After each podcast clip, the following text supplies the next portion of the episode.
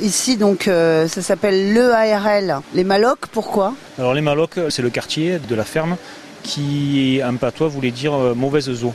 Donc euh, il y a des rivières souterraines qui se trouvent de partout sous le quartier. Et voilà, c'est resté comme ça et on a, on a, choisi de garder ce nom par rapport au quartier. Alors est-ce qu'à un moment vous vous êtes dit, vous euh, Sébastien, moi je veux pas euh, forcément reprendre l'exploitation familiale ou c'était une évidence? Alors oui, pour moi c'était une évidence euh, parce que bon...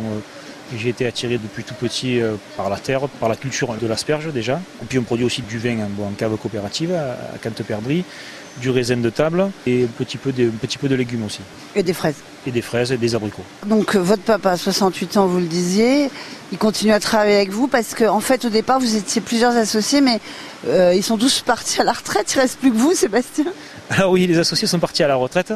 Mon papa est encore euh, co-gérant non, non, exploitant, donc il est là, il travaille, euh, puis il donne un petit coup de main euh, quand il en a envie, hein, il n'est pas forcé. Et donc il est là et puis il aime bien parce que bon, c'est son bébé. sa vie. C'est sa vie, c'est son bébé et puis, puis voilà. voilà.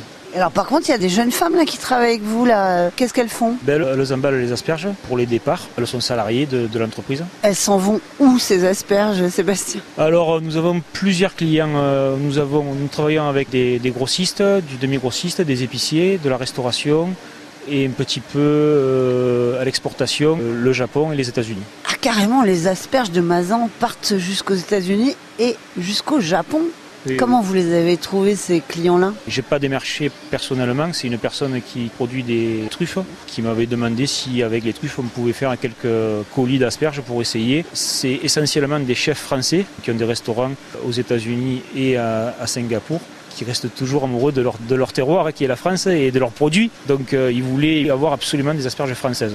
Bon, alors aux États-Unis, on ne peut envoyer que des blanches parce que eux, ils sont. Ils n'aiment pas les vertes ni les violettes. Donc si, ils aiment les vertes et les violettes, mais ils en produisent. Ah, donc euh, ils savent pas faire les blanches, alors si j'ai bien compris. Euh, donc ils veulent surtout pas qu'on envoie des vertes, mais par contre les blanches, euh, ils en produisent pas, donc on peut travailler avec eux. Justement, vous parliez euh, des grands chefs. Je crois que vous avez un label assez prestigieux puisque vous fournissez des étoilés. Hein. Oui, depuis quelques années, on fournit des chefs étoilés au travers du Collège culinaire de France, qui est une association présidée par Aline Ducasse. J'ai été parrainé par un, un, restaurateur et un producteur qui étaient déjà dedans. Et à travers ce label, bon, on a tout un panel de chefs étoilés qui sont demandeurs de produits euh, de terroir et de qualité, surtout.